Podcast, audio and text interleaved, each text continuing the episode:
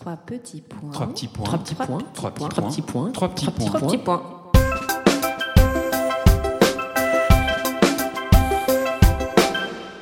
Trois petits points est un podcast dédié à la littérature, aux passionnés de lecture, ceux qui détestent finir un livre, qui rechignent à le fermer et surtout, surtout qui pleurent à l'idée de quitter les personnages avec qui ils viennent de passer du temps et se sont attachés. Bonjour à tous, bienvenue dans votre podcast littéraire Trois petits points. Avec Julie, nous sommes très heureuses d'inviter Olivier Liron pour son troisième livre, Le livre de neige, sur la vie de sa mère immigrée espagnole au parcours exceptionnel. Après un succès retentissant avec Einstein, le sexe et moi, voilà donc le nouvel ouvrage d'Olivier Liron. Bonjour Olivier. Bonjour Alix, bonjour Julie. Bonjour, Olivier. Je suis ravi de l'invitation. On peut dire qu'on est euh, presque voilà sous les lustres euh, et avec une très belle vaisselle devant nous. euh. Bien sûr, on est chez La Pérouse, le restaurant mythique à Paris, sur les quais, et euh, qui nous fait euh, l'honneur de nous recevoir. On est entouré, on peut dire, de, de- de tellement de- d'auteurs bon, qui, ont, qui ont des barbes. hein. On a vu euh, tous les auteurs magnifiques, tous les tableaux euh, qui nous entourent. C'est très inspirant. Très. Olivier, Neige, c'est ta mère, euh, qui se nomme en réalité Maria Nieves. On peut dire ça comme ça? Mhm, Marie Nieves. Marie Nieves. Marie Nieves. ça y est, tu te moques déjà de mon espagnol. Bon, voilà, voilà, nous voilà bien. Et tu lui rends un hommage, euh, en effet, très émouvant. Elle, l'exilée espagnole du franquisme, qui grandit à Saint-Denis, à qui la France offre le pire comme le meilleur. Pourquoi tu as décidé d'écrire sur ta mère? J'ai commencé à écrire ce livre euh, comme un cadeau pour elle le 6 septembre 2018. Je venais de sortir euh, ce livre, Einstein, le sexe et moi, qui est devenu ensuite un best-seller. Au moment où il est sorti, j'étais vraiment dans une situation de très très grande euh, précarité matérielle et dont je me suis retrouvé aller ce jour-là à la CAF de Paris pour régler des dettes et j'étais vraiment dans une situation très compliquée. Ce jour-là, ma mère a décidé de m'accompagner et de m'aider à régler ces situations administratives. J'étais euh, frappé du lien qui était, euh, même à l'âge adulte, euh, que j'avais gardé avec elle et de sa générosité à, m'accompagner ce jour-là. Et je me suis dit que pour la remercier, j'allais peut-être raconter son histoire à elle. Et une histoire qui n'a jamais été racontée, que moi-même, euh, finalement, elle ne m'avait jamais racontée. Et euh, donc j'ai passé quelques années, euh, quatre ans, à raconter son histoire, à lui faire ce, ce cadeau. Et finalement, c'est très émouvant pour moi de voir aujourd'hui que bah, est très très heureuse que ce livre soit sorti. euh, Et tu veux dire qu'en fait, c'est t'as fait une enquête pour raconter ce Mhm. livre? Elle t'avait jamais raconté Mhm. cette histoire? J'avais des petits bouts parfois, par des petites anecdotes, par les grands-parents, mais j'avais, j'avais jamais, euh, je ne savais pas en fait toute cette histoire, toute cette enfance, toute cette jeunesse. Et c'est en, en parlant avec elle, euh, il y a eu les années du Covid en plus, donc euh, on a eu du temps pour euh, échanger comme ça.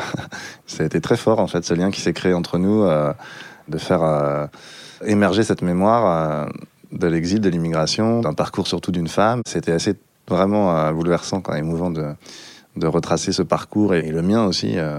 Puisque je m'interroge aussi sur mes liens avec elle, sur ce qu'elle m'a transmis, sur euh, ce que voilà, et sur mon enfance à moi. Donc euh, ça a été vraiment une grosse, euh, une grosse émotion d'écrire ce livre. On va revenir dans quelques instants sur cette histoire magnifique. Mais avant ça, tu mets en exergue cette phrase de Virginia Woolf Je ne suis pas une et simple, mais complexe et multiple. C'est de toi ou d'elle que tu parles? Ah bah, J'espère que ça parle à, à tout le monde et qu'on on reconnaît tous notre complexité, notre multiplicité euh, d'être humain. Voilà, la chérir, cette multiplicité-là, parce qu'elle nous, elle nous fonde. Concrètement, dans le livre, bah, c'est pas uniquement une exilée, c'est pas uniquement une immigrée, c'est pas uniquement ma mère, c'est pas uniquement euh, voilà, Une femme. une, une- ouais, ou une étrangère. On peut pas la réduire à une ou une scientifique. quoi. Elle est toutes ses facettes à la fois. Et voilà, c'est vrai que ce livre, du coup, traverse par petites touches toutes les facettes d'une vie, euh, toutes les dimensions d'une personnalité qui est euh, très forte et très fragile à la fois, et de ce, personnage euh, qui est à la fois ma mère et puis qui est, je crois, un personnage qui est porteur d'énormément de, de, de questionnements euh, complètement universels et partageables. Et c'est très émouvant d'avoir beaucoup de retours justement sur les échos l'histoire euh, chez, des gens, chez des gens qui n'ont rien à voir avec ce parcours-là, parfois d'autres immigrés, parfois juste simplement des personnes qui ont un parcours de vie aussi chaotique. Et, euh, c'est très très beau de voir les, les lectures euh, qui sont faites du livre et les échos que ça, que ça trouve. Tu peux nous raconter, revenir un petit peu sur le parcours de ta mère, justement, née en Espagne, et puis après, le, voilà, quand elle doit partir de façon dramatique Ouais, bah oui, les, les, ses parents euh, sont ouvriers. Ma grand-mère a fait de ménage. Elle, elle était enfant. Euh, elle a été euh, très, très, bien sûr, marquée par la guerre d'Espagne, ensuite par les, les, représailles, les répressions, certaines personnes de sa famille qui ont été fusillées, la grande misère. Et donc, c'était dans ce climat-là du franquisme qui a duré quand même 40 ans. voilà, les, gens étaient très, très pauvres et mes grands-parents n'avaient rien. Donc, ils ont décidé de partir à la fin des années 50. Et ma mère est née euh, en 54, dans l'hiver 54, qui est ce fameux hiver en France de l'abbé Pierre. Et comme il faisait très froid, on a décidé de l'appeler Nieves. Alors Nieves, c'est aussi euh, Marie Nieves, c'est Marie des Neiges, et c'est aussi une allusion à un miracle, en fait, euh, un miracle de, la Vierge Marie. A réalisé au IVe siècle après Jésus-Christ, où elle a, elle a indiqué aux prêtres à Rome l'emplacement de ce qui est devenu plus tard la basilique Santa Maria Maggiore, qui est une plus grande basilique chrétienne. Et, cet édifice est né après, euh, en plein mois d'août, la Vierge a fait ce miracle de faire neiger pour dessiner les contours du temple. Le prénom de ma mère envoie un miracle. Je mentionne cette anecdote parce qu'elle-même se voit comme une miraculée, parce qu'elle a échappé euh, très tôt à des maladies infantiles euh, dans la, famille de, ma grand-mère. Il y avait cinq, six frères et sœurs qui sont morts très jeunes. Donc il y avait beaucoup de maladies infantiles qui décimaient sans, sans antibiotiques, sans rien. C'est un pays très pauvre. Donc elle réchappe à ça, une transfusion sanguine de sa mère. C'était vraiment euh, un miracle qu'elle ait survécu, d'une part euh, biologiquement, et puis après, au fur et mesure de sa vie, parce qu'elle a une enfance extrêmement pauvre, et puis après, quand elle arrive en France, c'est tout un tas de discriminations, c'est une grande pauvreté, et le fait d'arriver à trouver la force de surmonter tout ça, c'est extrêmement émouvant, et c'est un beau parcours de vie. Ouais. Oui, l'exil, c'est un moment euh, terrible dans sa vie. Et puis, évidemment cette intégration qui est très difficile. D'abord, par euh, la barrière de la langue. Tu insistes beaucoup sur cette euh, thématique et cette solitude liée à la langue. Est-ce que tu peux nous expliquer? Oui, c'est le choc de l'exil, du déracinement est très, très, très violent. Ma mère va trouver finalement la, plus grande difficulté à comprendre à nouveau le monde autour d'elle. Elle a laissé son enfance, ses amis le reste de sa famille. Euh, ses parents étaient partis un peu plus tôt, en plus, donc elle les a rejoints comme ça toute seule. Euh.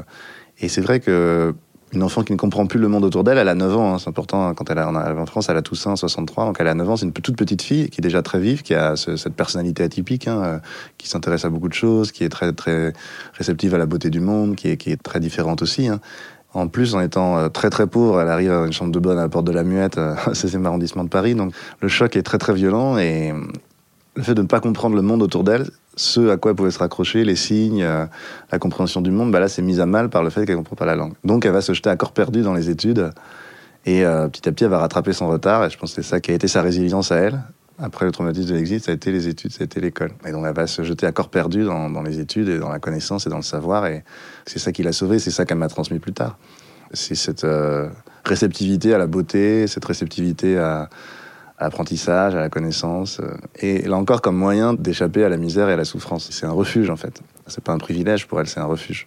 Il y a aussi, moi, je trouve des, moments euh, hyper poétiques quand ta grand-mère euh, travaille aux Invalides et que ses copines, euh, Aubervilliers, lui disent oh, elle, travaille sur. C'est elle qui nettoie le tombeau de Napoléon. ça, j'ai trouvé ça très joli comme. voilà, comme tu peux faire de la poésie dans, dans un quotidien, en effet, assez dur, quoi quand on écrit, évidemment, enfin, en tout cas, moi, c'est vrai que mon écriture, moi, j'aime bien mettre de la poésie dans les choses, mettre de la beauté dans les choses, même quand elles en ont pas au départ. C'est ça qui m'intéresse, c'est un petit peu euh, réenchanter le, le quotidien. Hein. Moi, c'est ça, c'est vrai que c'est ça qui me plaît dans l'écriture et dans, dans les livres. Et puis euh, j'ai trouvé ça vraiment euh, beaucoup euh, dans ma famille maternelle. Je parle surtout, alors je parle de mon père aussi plus tard évidemment, mais je parle beaucoup de mes grands-parents maternels et, de l'enfance et la jeunesse de ma mère. C'est vrai qu'il y a beaucoup de poésie dans cette grand-mère qui, là encore, à 10 ans s'occupe de ses, de neveux parce que sa sœur, son mari est fusillé, qui doit aller avec des figurines de Mickey vendre à la gare pour essayer de survivre, ramasser des oranges et des épis de blé dans les champs, vendre des champignons, qui travaille à l'usine à 14 ans, qui perd l'usage d'un doigt, qui rencontre mon grand-père, mon grand-père qui est ouvrier aussi à l'usine est orphelin parce que son père a été renversé dans une caserne au Maroc. Ils se retrouvent, ils vont à la Feria des San Isidro pour leur premier euh, date, on dirait aujourd'hui. Et puis le premier rendez-vous euh, se termine mal parce qu'il pleut.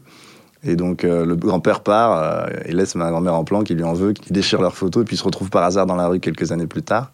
Et mon grand-père vient de rompre ses fiançailles, mais étant orphelin, lui-même très pauvre, les parents de ma grand-mère n'en veulent pas. Les parents de mon grand-père ne préféraient l'ancienne fiancée, donc il se marie contre le consentement des parents. À l'église, finalement, bah, il devait avoir l'allée latérale parce qu'il était trop pauvre pour avoir l'allée centrale. Puis au dernier moment, la, la mariée précédente a un accident cardiaque et du coup, il bénéficie de l'allée centrale et ainsi de suite. Donc c'est très rocambolesque et quand ma grand-mère la raconte, elle met énormément de poésie là-dedans. C'est du Dostoïevski, quoi. Toujours une façon, voilà, c'est toujours une façon de remettre de l'humour et de la poésie dans des choses qui sont dramatiques. Et ça, je trouve que c'est une faculté qu'ont certains écrivains euh, et qu'ont aussi certaines personnes, euh, comme euh, ma grand-mère qui m'a bercé avec ces histoires-là, de remettre de la. Alors effectivement, on ne sait pas vraiment. En tout cas, moi, c'était mon regard enfant. Je ne sais pas si c'est vraiment ce qu'elle a prétendu, mais quand j'étais enfant, j'étais persuadé qu'effectivement, elle était à Matignon, donc à l'hôtel du Premier ministre, alors que bon, elle était sans doute avenue Matignon pour faire des ménages chez une de ses patronnes et, euh, et, ainsi de suite. C'était en permanence l'impression que la vie était, plus grande et plus belle quand on la racontait. Et ça, je crois à ça fondamentalement. Tu dis quelque chose qui m'a beaucoup touché et que j'ai rarement lu, en fait, et tu dis les femmes immigrées sont des héroïnes. Et ça, je trouve ça magnifique parce qu'en effet, quand on lit tout le début de ton livre, et, et moi-même j'ai une famille d'immigrés et tout ça, et je trouve que on dit pas assez la force qu'il faut pour ces femmes pour euh, bah, s'intégrer, élever leurs enfants, euh, s'installer. C'est énorme ce qu'elles mettent en œuvre. Oui, je crois que ça nécessite une force mentale euh, colossale et, euh, ça mobilise une énorme énergie. Enfin, c'est oui, oui, c'est des héroïnes au sens où euh, on peut tous l'être au quotidien quand il s'agit de surmonter comme ça des, des épreuves euh, aussi, euh, aussi phénoménales avec courage, avec détermination, avec cette idée de jamais se décourager. Et, que ce soit les grands-parents ou, ou ensuite ma mère, la, la volonté qu'il faut pour se raccrocher au wagon, pour avec des gens qui lui ont aussi tendu la main, mais pour euh, s'affirmer, euh, garder confiance en soi. Euh, voilà. Je voulais euh, parler de la date de 1973 quand elle obtient sa nationalité française. C'est un moment très important pour elle.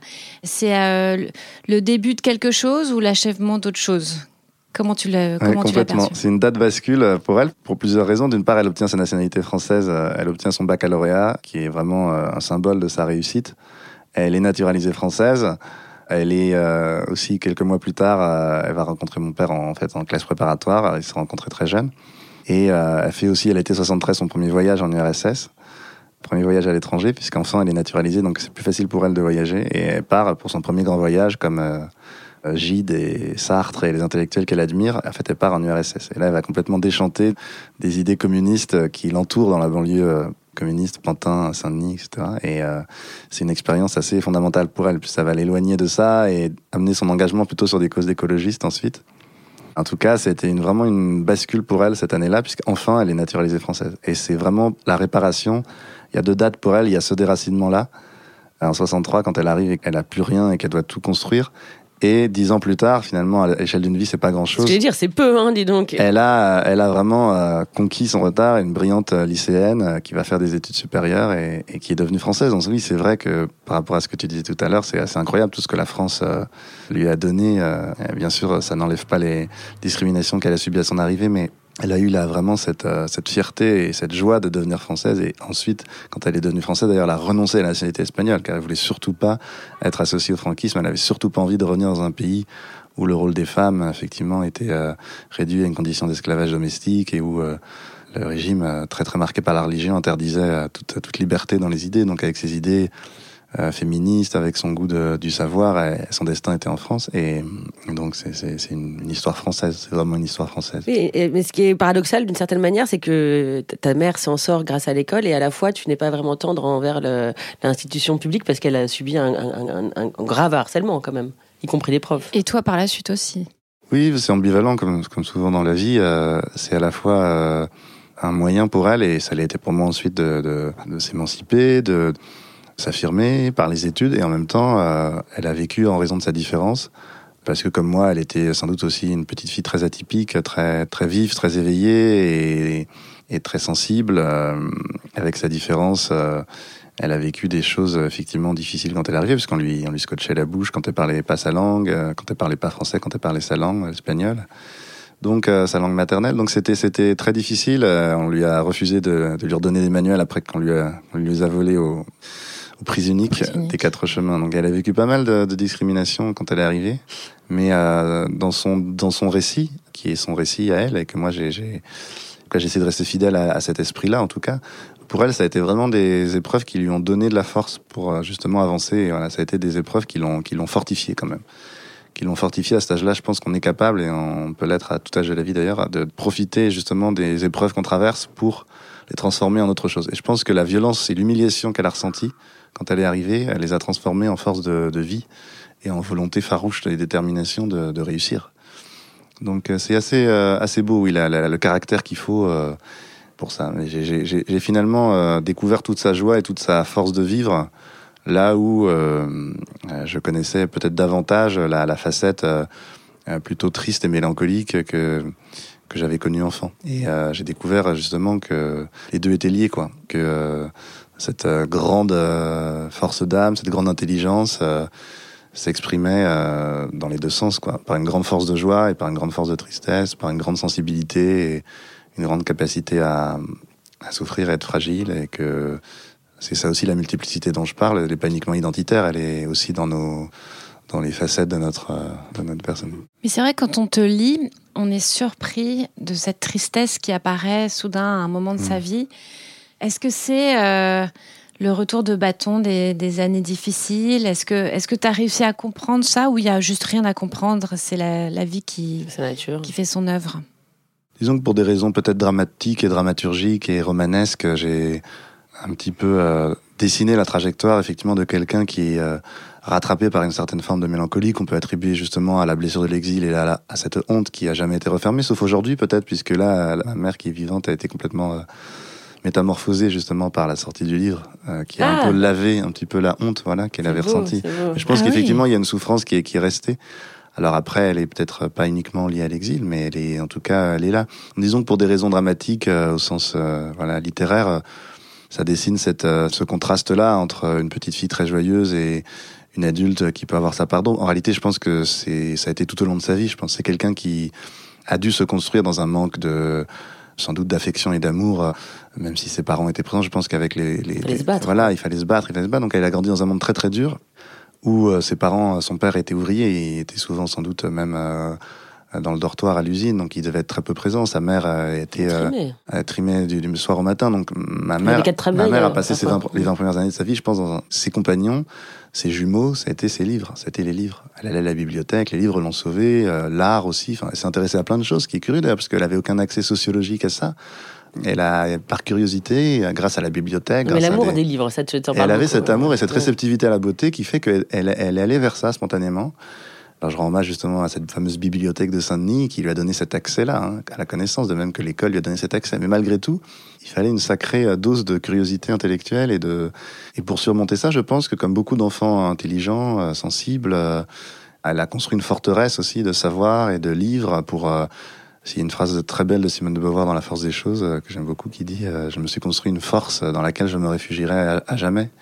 Et elle parle des livres. Voilà. Et je pense que c'est une phrase qui est tout à fait, qui convient tout à fait à ma mère, c'est-à-dire qu'elle a vraiment construit un lieu, un refuge qui est l'univers des livres, parce que sinon, dans son taudis à Saint-Denis, euh, sans eau, sans électricité, euh, sans salle de bain, enfin, c'était quand même des conditions de grande, grande pauvreté. Donc, euh, elle avait les livres. D'ailleurs, quand un jour l'incendie dévaste le quartier et que tout le monde part dans la rue en courant, ma mère emporte son cartable. Elle a rien pris, sinon son cartable. De même que quand elle est partie habitant de son pays, dans un train, elle avait un manuel de sciences naturelles, qui est la seule chose qui était à peu près, on va dire, sans doute, qui avait à sauver dans l'éducation franquiste, qui était faite de de, de, préjugés euh, sexistes. Et ah, tu nous en parles. Voilà, la, gloire du dictateur. Euh, et malgré tout, il y avait ce, déjà ce goût pour les sciences. C'est-à-dire qu'à 9 ans, quand elle part en France, elle a dans sa valise, d'ailleurs qui sont même pas une valise, qui est un, voilà, dans son baluchon, elle a, elle a vraiment euh, un livre. Quoi. Et le livre, c'est pour ça que j'ai appelé aussi ça le livre de neige, comme Edmond Jabès qui a appelé ses livres livre du pardon, livre de l'hospitalité, etc. Et, bon, le livre de neige, c'est la neige, c'est tout. quoi. C'est à la fois la la mélancolie, une forme de tristesse, et en même temps, c'est aussi la pureté, la beauté, la blancheur, la joie, la, et il y a cette, euh, cette double valence symbolique. De... Et ça, c'est, pour moi, c'est très, très, très, très important de raconter tout, quoi, de raconter à la fois la joie et, et la tristesse. Il y a un très beau passage que j'avais envie de vous lire Nieves sent qu'elle fait partie d'un vaste ensemble et même si elle ne comprend pas le mystère de la vie, elle se réjouit d'être l'un des maillons du système. L'univers parle à travers les arbres qui bruissent dans le vent. Ici, la tristesse se retire de son cœur. Elle croit aux sentiments, aux vibrations qui la relient à la forêt. Personne ne la croit, mais ça n'a aucune importance. Si on lui demandait de décrire ce sentiment, cette sensation qui lui permet de sentir la chaleur des arbres en fermant les yeux, elle dirait que c'est un miracle. Elle a l'impression que son corps est là-bas, que son âme, toute une partie d'elle, vit là-bas. Elle se sent connectée à la forêt, même si, comme autrefois, ce ressenti est incommunicable. Il y a un peu tout là dans ce texte. Exactement. Son amour de la, nature, comme tu as dit, Ouais, merci, c'est un très très beau, euh, très belle lecture. Euh, bah, c'est le lien qu'elle a eu avec la nature, dans un aspect à la fois de scientifique, euh, puisqu'elle a été euh, très tôt passionnée par les sciences. Elle s'identifiait à Marie Curie, qui comme elle était étrangère, euh, qui était née Maria Sklodowska et qui est arrivée comme ça en France et qui avait eu deux prix Nobel. Et donc elle a voulu toujours ressembler à, ces grandes scientifiques. Et elle a d'abord entamé, enfin, elle a continué, et poursuivi une carrière d'enseignante en mathématiques. Et puis ensuite, elle a continué aussi euh, ses études. Elle a repris des études pour devenir ingénieure euh, en écologie. Et elle a eu euh, comme ça ces deux, ces deux carrières. Et c'est quelqu'un qui, encore aujourd'hui, est passionné par la transmission et qui continue à faire des travaux scientifiques. Et elle a trouvé dans la science, je pense, un moyen de s'épanouir. Et le rapport à la nature, il est à la fois dans cet aspect-là, et il est à la fois euh, un rapport existentiel, émotionnel, euh, parfois même un peu mystique, un peu poétique, parce que la nature, c'est euh, la beauté, quoi. C'est la beauté. Je pense que pour elle, c'est quelque chose de divin et de sacré dans la nature.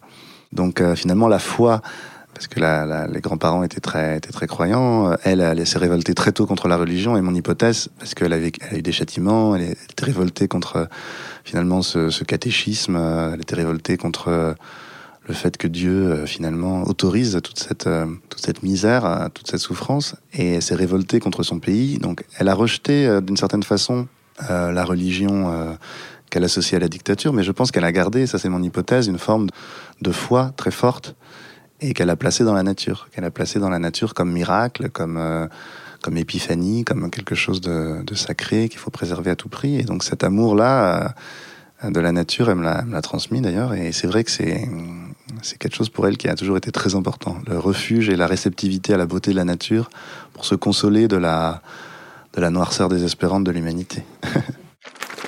On n'a pas dit que tu étais publié chez Gallimard, quand même, dans La Blanche, c'est absolument magnifique. Et surtout, c'est assez original, il y a des photos dans ce livre. J'avais jamais vu dans La Blanche qu'il y ait des photos. Tu as des chapitres courts. Et puis j'ai une autre question. Euh, sur la quatrième de couve, tu dis que ce livre est entre la vérité et la fiction. Alors voilà, comment tu as, construit ce livre?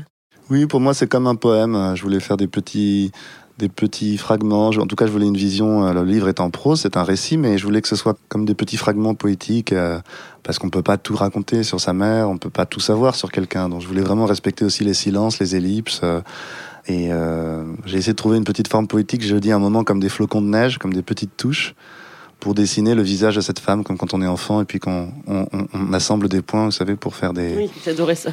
on relit des points pour faire un dessin. Et le, dessin apparaît, on ne sait pas forcément à, l'avance que ça va être. J'ai été surpris d'ailleurs. Je pensais faire un, un dessin, euh, peut-être de certains souvenirs d'enfance que j'avais. Et puis en, en enquêtant, j'ai découvert justement cette multiplicité. J'ai essayé de faire une forme poétique par petites touches qui dessine un portrait kaléidoscopique euh, de cette femme qui est ma mère et euh, je pense que ça lui convient. J'ai mis des photos pour garder des traces pas l'album photo, c'est plutôt l'idée de garder des traces, montrer que ça a été, que finalement ces choses qui ont été effacées par l'histoire. Moi, l'obsession que j'ai, c'est la mémoire en écrivant, garder mémoire euh, d'histoire d'amour, garder mémoire de d'expériences euh, inédites, garder mémoire de de personnes que j'aime. Il y a vraiment ce rapport à la mémoire et à la trace. Et la neige, c'est bon, c'est associé aux traces quoi. Il y a une très belle nouvelle Garcia Marquez La trace de ton sang dans la neige.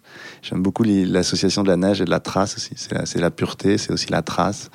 C'est quelque chose de très pur et je pense que ça convient bien à ma mère, cette pureté-là, qui peut avoir aussi ses, travers, hein, ses défauts. Hein. Quand on est cette pureté-là, c'est pas toujours facile de trouver sa place dans la société, mais c'est ce qui fait aussi l'émotion de cette, euh, cette femme. Il y a quelque chose que je me suis aussi euh, qui m'a frappé quand j'ai écrit, c'est la, façon dont ma mère m'était inconnue par bien des aspects. Et c'est souvent euh, ce qui nous arrive avec nos très très proches. C'est-à-dire, ce sont des, belles inconnues ou des beaux inconnus. On les connaît évidemment par cœur. Et en même temps, il y a une part de secret qui est absolument incroyable et qu'on ne pourra jamais pénétrer. Il y a cette phrase de Rilke qui est très belle qui dit euh, la, plupart des événements se situent dans un espace euh, secret, indicible, où aucun mot n'a jamais pénétré.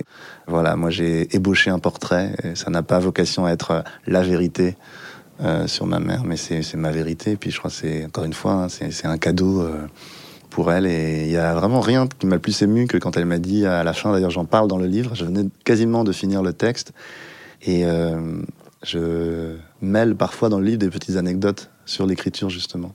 Et à un moment, je suis en train de finir le livre, je le fais lire à ma mère et elle me dit Tu sais, Olivier, j'ai toujours eu honte de cette partie-là, de pas pouvoir dire je venais d'un autre pays parce qu'on me questionnait sur mon accent, parce qu'on me demandait où j'étais né, où j'avais grandi. Ce qui explique que moi-même, je savais rien, en tout cas des 20 ou 30 premières années de ma mère. Et puis, euh, elle m'a dit J'ai eu honte toute ma vie, maintenant je me rends compte que j'avais pas à avoir honte. Et j'ai honte d'avoir eu honte, parce qu'en fait, euh, effectivement, je, me suis, je me suis rendu compte qu'il y avait que de la la fierté à tirer de mon parcours. Et c'est vrai que c'est, ça a été émouvant pour moi de voir que ce livre a un petit peu guéri, un peu réparé. Et euh, c'est un. Pour signer chez Gallimard de, surcroît, non C'est, très symbolique. C'est très symbolique de voir la photo de ma mère chez Gallimard, qui était finalement, euh, évidemment, qui représente tout un prestige de la littérature française, qui est une collection très prestigieuse, et qui surtout étaient les livres que elle, elle lisait elle, son grand frère, ce qu'elle appelait son grand frère, c'était Albert Camus. c'était Camus. Euh, et puis après, c'était Beauvoir, c'était Yourcenar, c'était, c'était des écrivains qui étaient publiés dans la NRF. Quand elle a vu sa photo dans la maison d'édition euh, Gallimard, puisque sa photo est sur le bandeau de couverture du livre, euh, elle a été, je crois, vraiment bouleversée et en plus de l'histoire. Et, donc, elle va maintenant dans les librairies c'est un secret que je ne devrais pas trahir, mais elle va dans les librairies pour demander, mais elle y va incognito, elle dit, j'y vais avec mes lunettes de Greta Garbo. elle va incognito dans les librairies, euh, pour surtout pas qu'on la reconnaisse, mais pour demander euh, le livre et voir, euh, s'assurer qu'elle elle a bien oh, la photo que ce livre existe.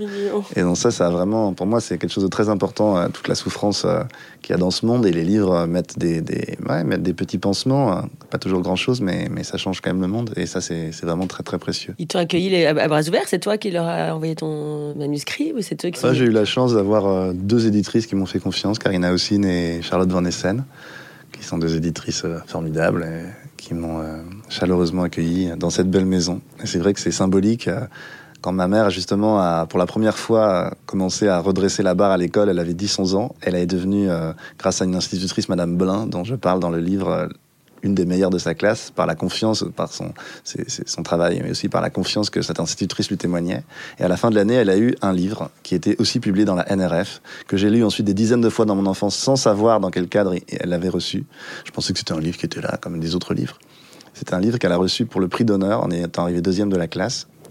Et ce livre, c'était Les Contes du chat perché de Marcel Aimé. Plus de 50 ans plus tard, moi, je publie en tant qu'écrivain un livre euh, dans cette collection-là. Euh, c'est vrai que la, la, boucle est belle parce que ma grand-mère est analphabète, elle a été lettrée en tout cas, jamais appris à lire, à écrire.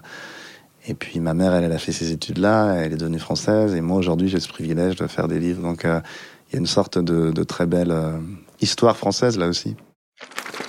Alors, dans notre podcast, Olivier, on a l'habitude, on aime bien demander à nos auteurs. Donc, tu nous as déjà partagé beaucoup de, livres, mais voilà, c'est quoi ton livre de chevet, le livre que t'offres le plus, celui que tu chéris le plus, celui que t'embarquerais si tu devais partir? Euh, Il y a un livre que j'aime beaucoup. Euh, moi, c'est surtout des livres de poésie euh, qui m'ont vraiment marqué en tant que lecteur. Il y a un très très beau livre qui est une sorte de de grand chant pour la nature justement et pour la liberté, pour la démocratie, euh, qui est euh, Feuille d'herbe de Walt Whitman, qui est un grand, grand poète américain, et c'est un grand, grand, grand, grand euh, texte sur, sur la beauté de la vie, quoi, sur le miracle de la vie. Donc c'est Ouais, je trouve dans la poésie, il y a des, il y a des moments d'une telle émotion, d'une telle vérité, d'une telle force que c'est, ça a toujours été un viatique pour traverser toute la, toute la violence de ce monde. Magnifique. Magnifique, ouais, voilà.